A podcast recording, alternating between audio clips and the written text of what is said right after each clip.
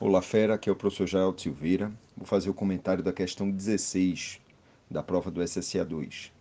É, a questão 16 era uma questão bem simples, ele trazia um cubo e falava que a aresta do cubo valia AB mais 2B e pediu o volume desse cubo. Então, bastaria você fazer o volume é igual a essa aresta elevada ao cubo. Um jeito bem simples de você montar seria você isolando B, ficaria B ao cubo, que multiplicaria A mais 2 ao cubo.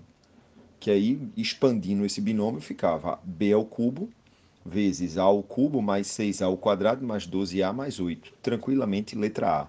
Questão bem simples de fazer.